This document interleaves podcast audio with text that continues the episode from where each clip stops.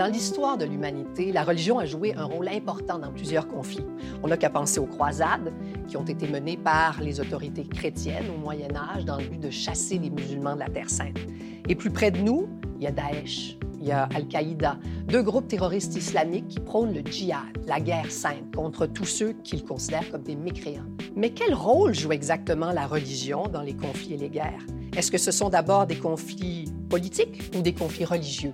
Pour en discuter avec nous, Patrice Brodeur, un expert en religion monothéiste avec un intérêt particulier pour l'islam contemporain, et Karl Bouchard, un historien qui s'intéresse à la guerre, mais aussi à la paix.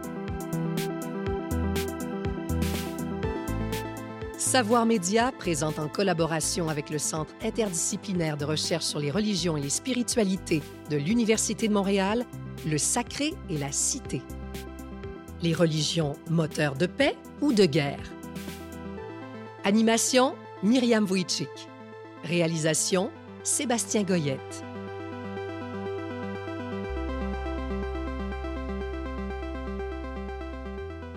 Ce qu'on entend souvent quand on pense aux religions, c'est que les religions sont les principaux moteurs de guerre. Est-ce que c'est vrai ou est-ce que c'est un mythe? euh, L'actualité internationale laisse croire qu'effectivement la religion est extrêmement importante dans les guerres. Euh, Est-ce que c'est la même chose à travers le temps? Euh, c'est beaucoup plus nuancé. Je pense que c'est une position qu'on doit, qu'on doit critiquer pour plusieurs raisons. La première, c'est que les religions évoluent beaucoup à travers le temps. Demander à un, citoyen romain, par exemple, au deuxième siècle après Jésus-Christ, euh, qu'est-ce que c'est que la religion et comment il vit sa religion, c'est pas du tout, euh, évidemment, il n'y aura pas du tout la réponse qu'on a aujourd'hui. Donc, c'est difficile de déterminer précisément qu'une guerre est liée à un phénomène religieux. Euh, D'autre part, on a des chiffres. Par exemple, l'encyclopédie de la guerre donnait, il y, a, il, y a, en 2004, le chiffre d'à peu près 10% de guerres qui ont des origines religieuses ou qui sont fondées sur la religion. Mais encore une fois, c'est des études qui partent de l'Antiquité euh, jusqu'à aujourd'hui et ben, le concept évoluant, ça devient encore difficile de, de quantifier ce genre de choses-là. Donc, j'aurais tendance, comme historien, à, à être plus prudent euh, sur cette affirmation. Et Patrice, vous, qu'est-ce que vous en pensez? Ben, moi, je suis d'accord avec, euh, avec ça parce que la figure du 10% ça peut justement étonner beaucoup de personnes, mais mm. il faut euh, en être un peu critique aussi. Quand on dit 10% ça, c'est vraiment euh, là où c'est les, les, leaders de, de groupes ou d'institutions religieuses qui sont au pouvoir et qui ont des armées et qui s'investissent dans la guerre directement, etc. Mais il y a plein d'autres exemples où il y a différentes institutions religieuses qui vont en quelque part travailler de, de, main dans la main avec des gens qui vont promouvoir finalement de la violence au nom de politique ou d'idéologie X ou Y, mm -hmm. euh, et qui au départ ne sont pas religieuses en tant que telles, mais qui vont rajouter une couche d'interprétation symbolique ou identitaire religieuse pour essayer de faire en sorte que on va avoir euh, l'appui d'une majorité de la population qui se revendique de cette tradition religieuse X ou Y euh, pour l'appui de la guerre. Euh, mais euh, donc, à un moment donné, c'est peut-être un peu plus que 10% mais c'est quand même pas, même pas 50% non plus. Faut se rendre compte que la vaste majorité du temps, c'est des États ou des politiques qui sont derrière la guerre pour des raisons en grande partie économiques euh, et en partie politiques aussi. Euh, euh, et ça, je pense que c'est important à distinguer aujourd'hui. Oui, parce que puis pendant très longtemps, il y avait une interconnexion quand même entre le politique et le religieux, oui, qui a moins, en tout cas, dans les, dans les pays occidentaux aujourd'hui. Oui. Si on pense, par exemple, on a toujours en tête, si on pense aux, aux croisades, par exemple, ouais. hein, où il y avait vraiment une, une volonté. Je pense qu'il y avait c'était vraiment une, une, guerre de religion à la base. Quels seraient, par exemple, les exemples de guerres où le politique était plus important euh, que, ouais. les, euh, que les facteurs religieux? En fait, oui, c'est ça. En fait, je pense que ce que disait Patrice, c'est intéressant parce que ça pose la question de pourquoi on fait des guerres, en fait? Qu'est-ce qui ouais. détermine l'action guerrière? Mm -hmm. Moi, j'ai tendance à croire que c'est beaucoup plus des questions, effectivement, matérielles qui déterminent la guerre, puis qu'elle est accompagnée par quelque chose. Et pour mobiliser des gens, on ne peut pas mobiliser des gens uniquement sur des facteurs matériels. Il faut être capable de galvaniser une population. Puis c'est vrai que les idées ont... Donc, quand la religion accompagne euh, une guerre, euh, elle est effectivement, donc, euh, peut être de plus en plus proche du conflit, puis se mêler justement dans les raisons du conflit. Mais on peut prendre l'exemple au 16e siècle des guerres de religion en France, entre protestants et catholiques. Il y a effectivement un fondement religieux très clair, mais dans ce fondement religieux, il y a aussi des questions de pouvoir dans le pouvoir français au 16e siècle, qui est chancelant, dans, des moments où euh, euh, la dynastie au pouvoir est beaucoup plus fragile à cause de, la mort des héritiers. Donc, il y, a des raisons politiques derrière ça. mais c'est formidable si la religion accompagne, parce que c'est un, vecteur de mobilisation très, très fort. Moi, je pense que dans le contexte des 10 là, pour revenir à cette statistique euh, Bon. Euh, la question des croisades, euh, il faut le dire, c'est directement relié à la religion, même s'il y avait également euh, central des intérêts non seulement économiques, mais aussi de, recréer des identités entre différents groupes ethniques à l'époque. Mais c'était au nom de, de, vouloir consolider le pouvoir papal, qui était un pouvoir politique avec un, un territoire qu'on voulait agrandir. donc, c'est pour ça que pouvoir contrôler et agrandir le territoire au nom de l'identité religieuse catholique à l'époque, ben, c'était une guerre de religion. D'abord, euh, la papauté, elle, se positionnait de façon générale contre les musulmans, contre l'islam de façon générale, mais il faut regarder que dans la réalité des faits, les alliances politiques à travers le Moyen Âge ont souvent été que différents, euh, euh, différentes pouvoirs politiques chrétiens euh, avaient des alliances avec différents pouvoirs euh, politiques musulmans, souvent d'un côté et de l'autre de la Méditerranée, et de façon à ce qu'on ne peut pas réduire le conflit simplement en disant c'était les chrétiens d'un côté et les musulmans de l'autre, loin de là. Et ça, je pense qu'il va falloir que nos livres d'histoire soient beaucoup plus clairs là-dessus et qu'aussi, en bémol, mais très important, que les premières victimes de ce conflit au niveau religieux, c'était les Juifs qui se trouvaient au passage dans la vallée du Rhin, etc., plus tard, euh, et qui ont été euh, souvent euh, exterminés. donc, il y a eu des, pogroms par rapport aux Juifs entre-temps, mais tout, au nom d'un discours politique religieux chrétien. Et, souvent, le discours, justement, était un discours binaire de dire on s'en va reconquérir la Terre sainte des musulmans qui se selon, qui se l'ont accaparé au 7e siècle et qu'on veut reconquérir parce que, bon, c'est Jérusalem, il faut aller reprendre Jérusalem au nom de notre identité chrétienne, justement j'entendais Patrice et je me disais, au 16e siècle, c'est formidable parce que François Ier, par exemple, quelques siècles plus tard, a aucun souci à s'allier avec les musulmans pour combattre les Autrichiens. donc, euh, alors, on, s'aperçoit à quel point tout ça, euh, et on revient à ce qu'on disait sur l'origine de la guerre. politiques à la base. C'est qu'on peut s'en servir et ça peut être très utile lorsqu'on en a besoin, mais par ailleurs, on peut tout à fait se passer des motifs religieux pour faire la guerre. Moi, pour moi, c'est assez rare que des facteurs religieux à proprement parler, vont déterminer une action guerrière. Parce que qui détermine la guerre, c'est un État. Et les États ont tendance à avoir des considérations beaucoup plus terre-à-terre, beaucoup plus prosaïques pour faire une guerre que des, des, questions religieuses ou des questions des idées uniques. Donc, les autorités politiques vont se servir des croyances, de la religion des gens, justement, pour manipuler le peuple, pour arriver à leur fin? Pour arriver à mobiliser la population. Puis qu'on puisse, même encore aujourd'hui, hein, le, le, terrorisme islamiste euh, euh, se sert de la religion, mais derrière ça, il y a des tensions héritées des empires, du colonialisme, des ressources naturelles, des questions pétrolières. Il y a beaucoup, beaucoup, beaucoup d'enjeux. Mais c'est clair que la religion devient un vecteur formidable pour être capable de garder une population puis dire qu'on est, c'est eux contre nous pour plusieurs raisons, notamment des raisons religieuses et des questions de valeur, des questions euh, importantes hein, qui sont des questions symboliques également, il y a le rapport très euh, proche entre euh, les croyances religieuses et l'identité religieuse. Donc, on peut croire et pratiquer une tradition religieuse, et donc ça va faire partie de notre identité. Ça, c'est ce qu'on associe normalement quand on pense aux religions, aux adhérents des religions. Mais à un moment donné, il y a beaucoup de gens pour qui le croire et la pratique ne sont pas nécessairement la priorité dans leur identité, mais mais quand même, le lien à, l'attachement de l'identité religieuse fait partie de la réalité. On parle de 90 des Polonais qui se disent mm. catholiques, mm. mais combien le pratiquent réellement euh, de façon courante et de façon intense, euh, ou ainsi de suite, c'est évidemment beaucoup moins que ça. Euh, et, c'est là où il y a le rapport au politique qui va entrer en jeu souvent. On, on veut protéger son identité religieuse souvent. Et quand on dit ça, déjà, ça permet de nuancer les choses puis aussi de, de, de, de comprendre aussi quel, quel, est le positionnement de l'Église par rapport au pouvoir plus l'Église est proche du pouvoir, mhm. plus effectivement cet appariement-là est risqué dans un contexte de conflit. Mais plus un État a justement une division claire des pouvoirs, où il y a un, pouvoir religieux qui peut à la limite faire, être intégré dans l'ensemble politique, il y a très peu d'États fondamentalement laïques, euh, et, le pouvoir religieux est souvent euh, lié au pouvoir politique. Notre chef d'État ici au Canada est quand même le chef de l'Église anglicane aussi, donc on, euh, on l'oublie, mais ce, ce n'est pas un État officiellement laïque en ce sens-là. Euh, même au Canada. Mais euh, donc, ce, rapprochement entre le pouvoir politique et le pouvoir religieux euh, peut contribuer justement à comment dire, à mélanger, à faire un mélange de genres qui fait qu'un conflit peut nous apparaître beaucoup plus religieux qu'il est en réalité. si on parlait des, des conflits interreligieux, hmm. hein, on pense par exemple des conflits quand même assez meurtriers, sunnites, chiites, par exemple. Est-ce que les motifs sont différents ou est-ce que ce sont toujours les mêmes motifs? Est-ce que la religion est plus, euh, est plus importante?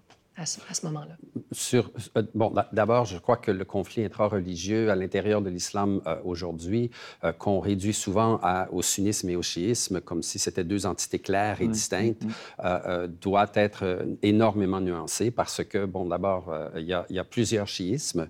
Si on regarde le pouvoir de, de Khamenei en Iran, c'est une théocratie, c'est clair, mais le leader chiite en Irak s'y oppose, pas officiellement évidemment, mais mais fait une, euh, a une toute autre approche par rapport aux politiques et travaille à la démocratisation euh, de l'Irak.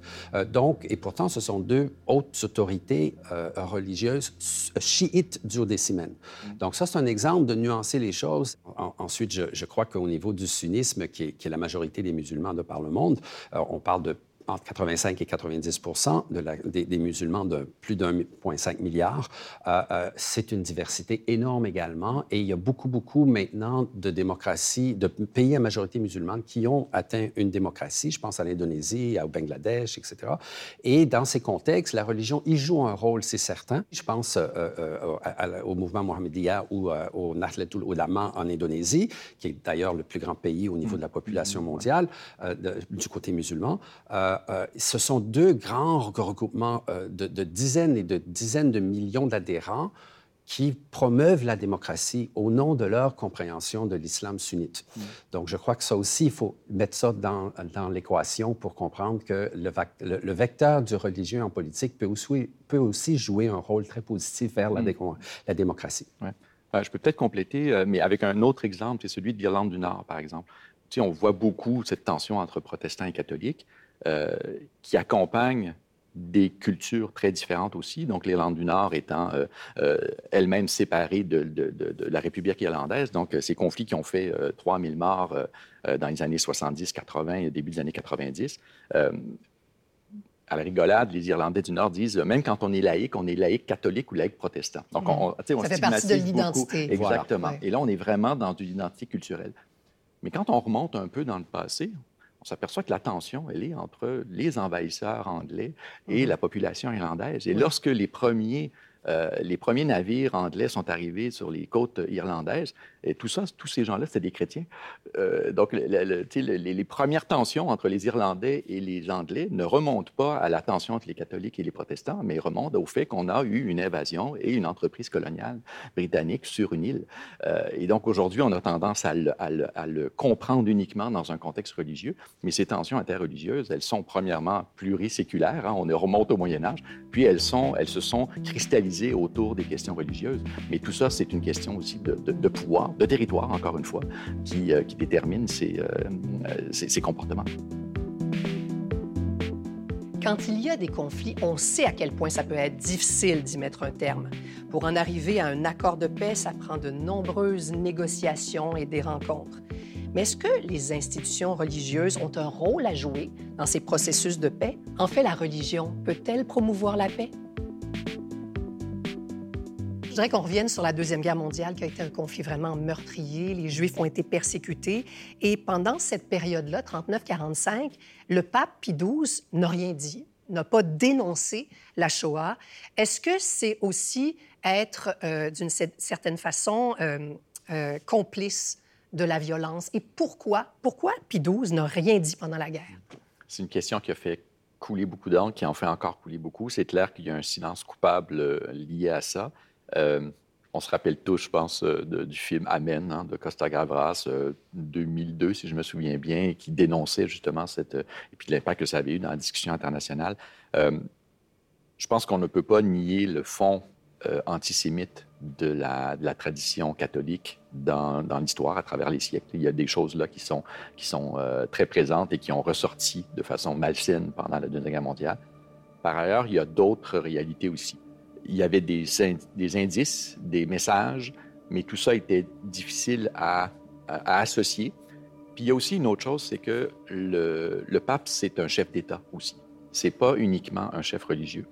Et, et, dans le cas de la Première, comme dans la Deuxième Guerre mondiale, la papauté a eu cette volonté de rester neutre et d'avoir des relations diplomatiques avec tous les belligérants.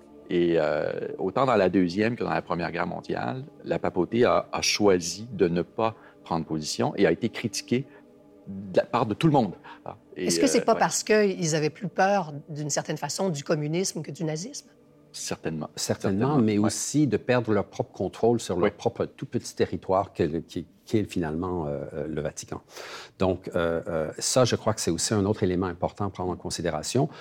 une autre petite nuance, mais qui ne nie en rien tout ce que vient de dire Carl, c'est que on a quand même aussi permis à certains hauts dirigeants qui, eux, essayaient d'une façon ou d'une autre de faire en sorte que certains Juifs puissent obtenir des passeports, des faux passeports de façon à pouvoir sortir puis s'échapper.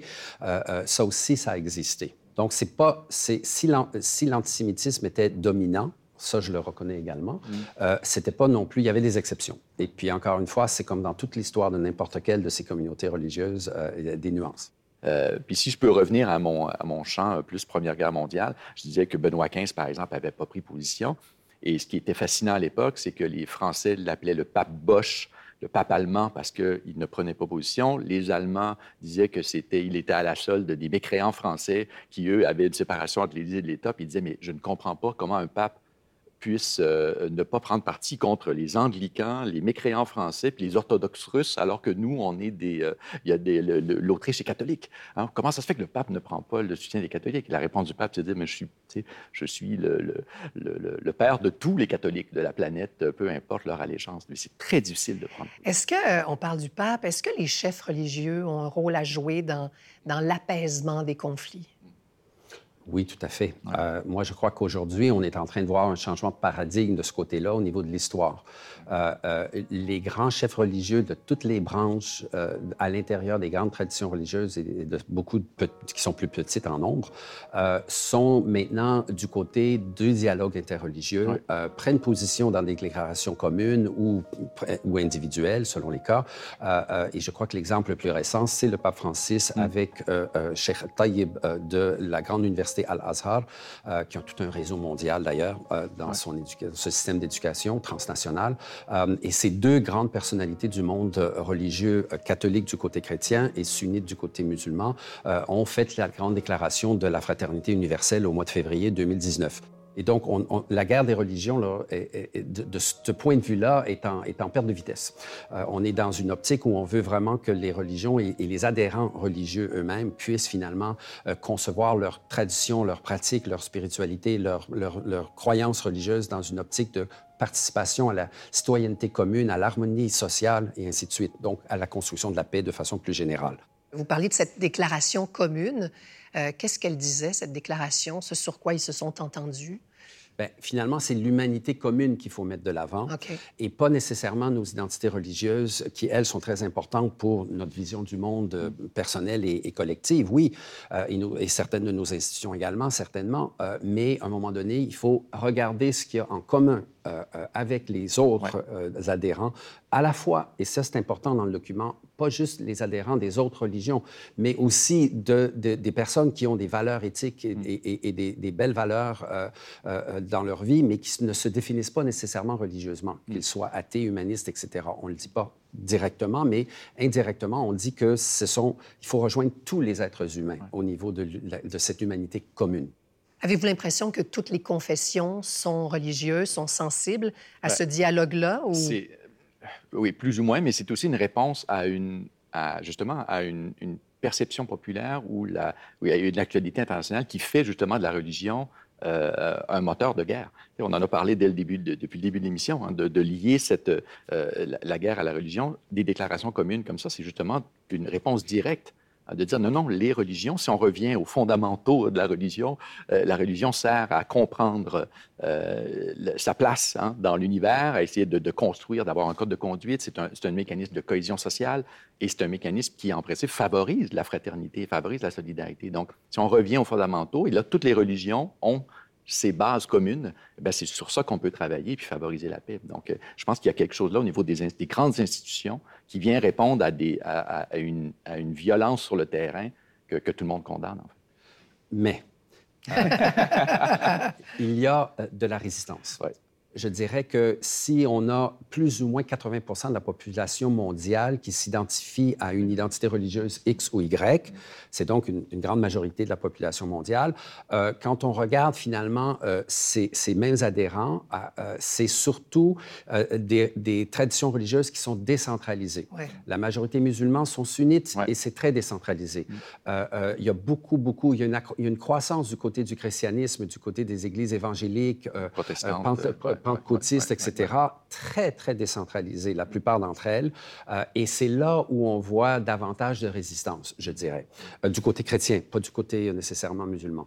Évidemment que plus les personnes sont dans des groupes ou des communautés qui sont décentralisées, moins elles ont un rapport de vouloir suivre ce qu'un leader religieux pour leur... Tout à fait. J'imagine que, comme pour le pape, par exemple, c'est très hiérarchisé, c'est très centralisé. Donc, le pape a un rôle important à jouer justement dans l'apaisement des conflits particulièrement. Et encore un exemple euh, que vous allez peut-être trouver anecdotique, mais que je trouve très, qui illustre bien ce phénomène-là.